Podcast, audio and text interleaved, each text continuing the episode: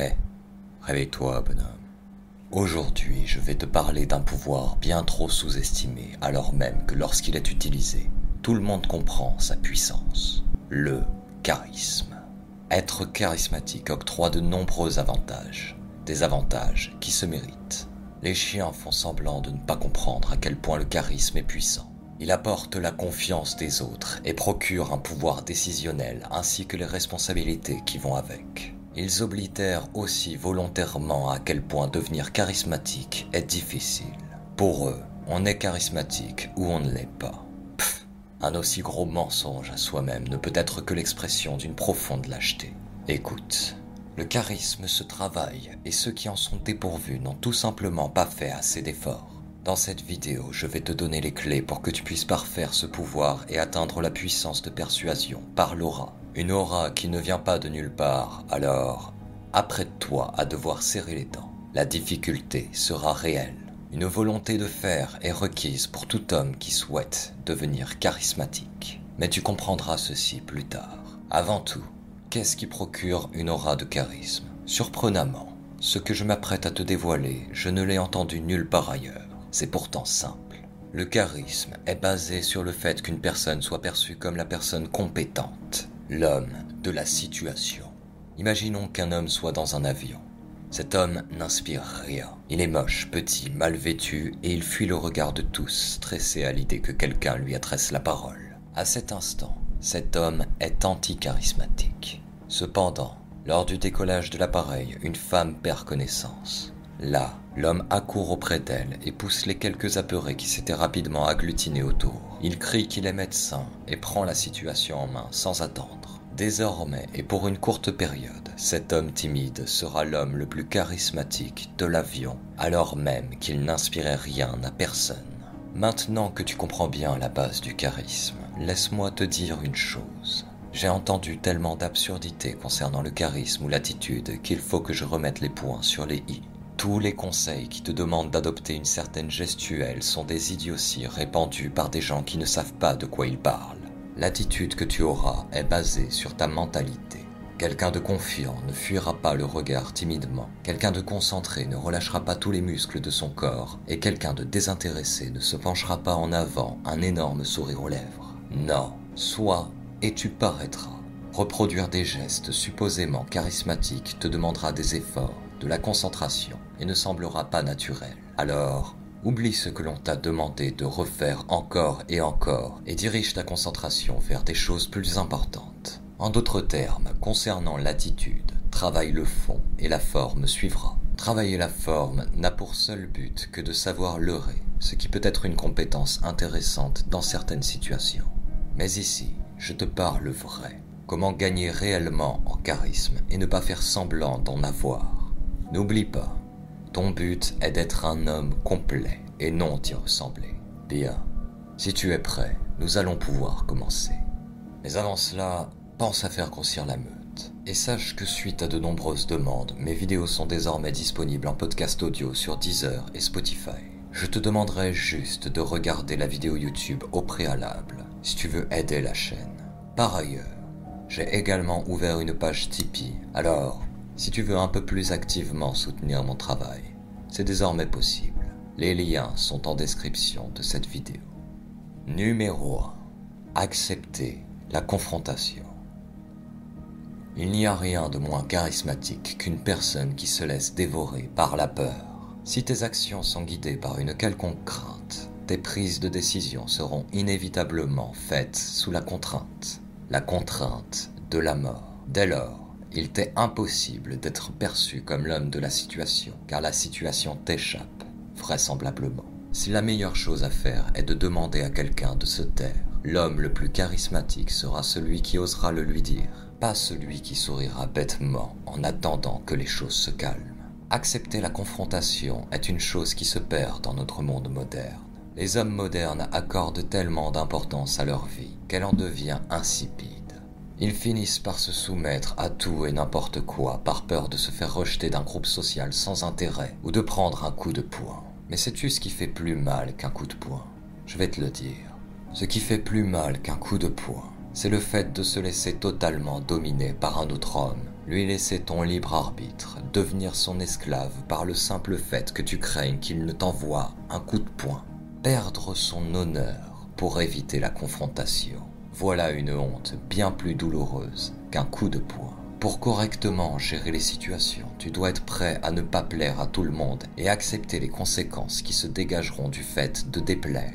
Tel est le fardeau d'un homme libre. Retiens bien, éviter la confrontation mènera toujours vers le néant, car c'est accepter de donner ton libre arbitre au plus menaçant. Mais n'oublie pas que la confrontation n'a pas forcément besoin d'être physique. Dans la plupart des cas, si tu es confiant, les conflits s'apaiseront rapidement et la confrontation, même verbale, ne sera que très rarement virulente. De plus, la brute est anti-charismatique. Mais nous y reviendrons. Numéro 2. Maîtriser la parole. J'ai l'impression que beaucoup ne voient pas la prise de parole comme une action, mais comme une commodité que l'on respecte ou non, selon ses envies du moment. Prendre la parole ou la laisser sont pourtant bien des actions, et toute action doit avoir un but. Mener une action sans but est pure folie. Alors, pourquoi certains prennent-ils la parole lorsqu'ils n'ont rien à dire? Tu ne peux pas t'attendre à ce que les gens prennent la peine de porter attention à ce que tu dis, si ce que tu dis est rarement pertinent. A l'inverse, si tes prises de parole sont toujours pertinentes, tu peux être absolument certain que lorsque tu ouvriras la bouche, une tribune te sera octroyée au sein du groupe et tout le monde sera attentif à tes dires. Prendre la parole, c'est envahir l'espace sonore, alors veille à l'envahir pour l'embellir et non pour le rendre chaotique. Un empereur digne de ce nom ne conquiert pas pour détruire, mais pour construire le monde qu'il juge comme étant le plus juste. Alors réfléchis avant d'ouvrir la bouche. Parfois, le temps est au repos et à la plaisanterie. Parfois, il s'agit d'être sérieux. Dans certains cas, il faut mener, dans d'autres, il faut suivre. Une analyse doit toujours précéder une action. Mais garde en tête que l'inaction est rarement une bonne chose. Sois confiant et efficace, et tes prises de parole ne seront que rarement impertinentes. Pour maîtriser la parole, tu dois également développer ton éloquence. Mais ce sujet est tellement dense que j'en parlerai dans une vidéo dédiée. En attendant, Retiens que lorsque tu prends la parole, tu deviens le messager de tes pensées. Dès lors, il en va de ta responsabilité d'en soigner la forme comme le fond, pour que le message soit entendu et écouté. Et retiens bien que le plus souvent, lorsque l'on ne t'écoute pas, c'est uniquement la conséquence de tes agissements passés. Ta faute, ton fardeau. Numéro 3. Maîtriser le silence. Écoute comme le silence est puissant. Le silence est une arme. Il est un moyen d'implanter une tension dans une discussion ou de laisser le corps s'exprimer. En bref, maîtriser le silence, c'est maîtriser la tension. Mais le silence est également un test. Il met à l'épreuve l'aisance des personnes concernées par ce silence. L'homme de la situation n'est pas mal à l'aise lors des silences, car, encore une fois, il n'est pas la marionnette de ses peurs, c'est lui qui mène la danse. Lorsque quelqu'un brise le silence parce que celui-ci le met mal à l'aise, sais-tu ce que je fais? Je laisse après sa phrase ou son mot un profond et long silence. De cette façon, je lui montre sa faiblesse, je le punis, mais je lui montre également ma supériorité dans le silence. Je lui indique qu'il a tort d'être gêné et que j'ai raison d'être serein, car en l'état, il perd et je gagne. Grâce au silence, tu pourras également donner plus de poids à tes mots. Mais maîtriser le silence, c'est aussi se taire lorsqu'il ne faut pas parler et garder les informations qu'il n'est pas nécessaire de donner pour soi. Dans ma vie, j'ai rencontré un très grand nombre de personnes et je peux te dire que dans l'immense majorité des cas, les gens déballent leur vie sur un tapis rouge dès qu'on leur tend un tant soit peu l'oreille. C'est une erreur, une grave erreur. D'une part parce que les gens préfèrent parler qu'écouter, et qu'une discussion où chacun attend la fin du monologue de son non-interlocuteur pour, à son tour, entreprendre un long monologue n'a aucun sens. Mais d'autre part, parce que l'information est aussi une arme. Il faut en donner avec précaution et parcimonie. De plus, garder une part de mystère intriguera, et quelqu'un d'intrigué porte manifestement son attention sur toi. Et évidemment, plus l'attention est portée sur toi pour une bonne raison, plus tu deviens charismatique alors même que tu ne fais rien. Du charisme pour pas cher, juste se taire. Si la plupart des gens n'arrivent pas à se taire, c'est parce qu'ils craignent le rejet du groupe. Ils craignent qu'on ne les évalue pas correctement, qu'on ne les juge pas à leur juste valeur. Pourtant, je te l'assure, un homme qui se respecte saura juger ta valeur sans que tu n'aies besoin de le supplier de t'aimer. Alors, évite de communiquer des informations sans raison. Concernant la parole et le silence, il faut que tu comprennes qu'il n'est pas toujours nécessaire de parler et que peu de mots sont souvent suffisants. En maîtrisant le silence et en évitant les prises de parole intempestives, tu as plus de temps pour réfléchir, et donc tu seras inévitablement plus efficace et pertinent. La plupart des gens ne se tairont pas, alors laisse les autres envahir le terrain sonore avec des absurdités et des maladresses. Puis mets de l'ordre dans ce chaos. Être un agent de l'ordre est presque un indispensable pour gagner en charisme. Numéro 4. Savoir se mettre en valeur. Il faut que tu saches que le premier contact est parfois décisif et que normalement tu passeras au cours de ta vie un temps non négligeable entouré d'inconnus. Dans ces cas-là, c'est ton apparence qui déterminera s'ils te laisseront une chance ou non. Une fois ta première prise de parole accordée, ils te jugeront sur la pertinence de tes dires, sur ta confiance en toi, sur ta voix et ta manière de t'exprimer, mais toujours sur ton physique. Être beau est un avantage certain, mais cela augmente également les attentes des interlocuteurs et donc cela augmente les chances de décevoir. La beauté est le fardeau des incompétents et la bénédiction des lois famées. Quoi qu'il en soit, que tu sois beau ou moche, il t'est forcément possible d'améliorer ton apparence. Il y a forcément un style vestimentaire, une coupe de cheveux et de barbe qui te mettent en valeur. Entre une personne belle mais habillée comme un sac à déchets et une autre moche mais vêtue de manière élégante, on s'adressera en priorité à la personne bien habillée. L'apparence compte. Les préjugés ne viennent pas du hasard et sont à prendre en compte, que ça te plaise ou non. Si l'on n'interrogera pas une personne habillée en sweat à capuche noire et survêtement Lacoste sur son savoir, c'est parce que dans la plupart des cas, une personne habillée ainsi n'aura pas grand-chose à nous apporter. De la même manière, une personne habillée de façon chic ou singulière mais travaillée sera souvent un loup qui eut développé certaines compétences et connaissances. S'il faut être pour paraître, paraître au niveau de l'habillement est souvent une chose indispensable pour faire de nouvelles rencontres ou imposer ta voix au milieu d'inconnus. Alors, soigne ton apparence. Tu n'es pas obligé de te promener en costume trois pièces, mais fournir un effort vestimentaire est important. De même pour l'hygiène. Des dents jaunes, une mauvaise haleine ou une forte odeur corporelle répugnera la plupart des gens. De plus, en faisant cela, tu participes à l'embellissement de ton environnement et je vais te confier quelque chose. Les critères de beauté sont variables dans n'importe quel endroit. Plus le nombre de personnes qui soignent son apparence est grand, plus les exigences esthétiques le seront aussi.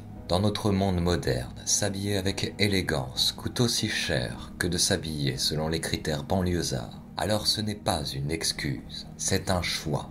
Un choix qui doit être tien, mais il faut que tu en prennes conscience.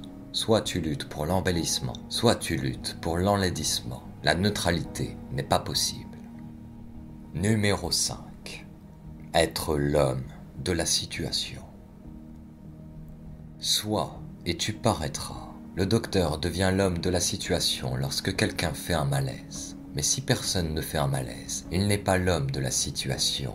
Il est oublié effacé, laissé de côté en attendant le prochain malaise. Car l'homme de la situation à ce moment-là est le pilote de l'avion. Si quelqu'un devient violent dans l'avion, alors l'homme le plus charismatique deviendra celui qui aura le courage de l'arrêter, etc. Le secret du charisme est donc lié à son essence. Tu dois devenir l'homme de la situation. Si tu es le meilleur diplomate, le plus instruit, le plus fort combattant, le plus attrayant, le meilleur en tout point et dans tous les domaines, tu seras toujours la personne la plus charismatique, où que tu ailles. C'est pour cela que la brute est anti-charismatique. Oui, elle est forte, parfois courageuse, mais elle ne maîtrise rien, à commencer par ses propres émotions. Alors, n'hésite pas à acquérir de nouvelles compétences et connaissances, mais reste un guerrier de l'ordre et non du chaos. Sois volontaire et passe à l'action au lieu de rester spectateur. Échoue encore et encore jusqu'à réussir, car l'homme de la situation n'est pas né avec la maîtrise de la situation. Prendre des décisions revient à prendre des risques, et bien qu'autrui sera sévère envers celui qui prend les mauvaises décisions, celui qui prend les risques impose le respect. Assume ton être et ton avis Assume le fait d'être un loup affamé qui ne veut faire qu'une bouchée de la vie. Cherche le savoir et apprends à gérer toutes sortes de situations. Tu dois être le vainqueur versatile, le bricoleur combattant, charmant, érudit et éloquent. Tu dois devenir l'homme dont on a besoin. Deviens le plus compétent et je t'assure que tu seras le plus charismatique. Tu as maintenant les clés du charisme. Comme je te l'avais promis, gagner en charisme te demandera de l'énergie et de la détermination. Tu as là de quoi bien t'occuper. Mais avant de me quitter, pense à faire grossir la meute. Et n'oublie pas que le charisme est un pouvoir exigeant. Rassembler et faire entendre sa voix n'est un tu qu'à celui qui se bâtit pour être compétent N'aie pas peur de l'affrontement, car la vie te mettra toujours au défi. Tel un loup en chasse, le silence est ton élément, et ton hurlement doit traduire une rage de vaincre sans pareil. Grâce au pouvoir du charisme, tu pourras imposer ta volonté, désamorcer des conflits, apaiser et motiver ou séduire. Sans charisme, tu seras comme ce médecin, pathétique au fond de son fauteuil, craignant la vie en attendant désespérément le prochain malaise pour enfin avoir l'occasion de briller un peu. Alors bouge-toi, bonhomme car la meute n'attend pas.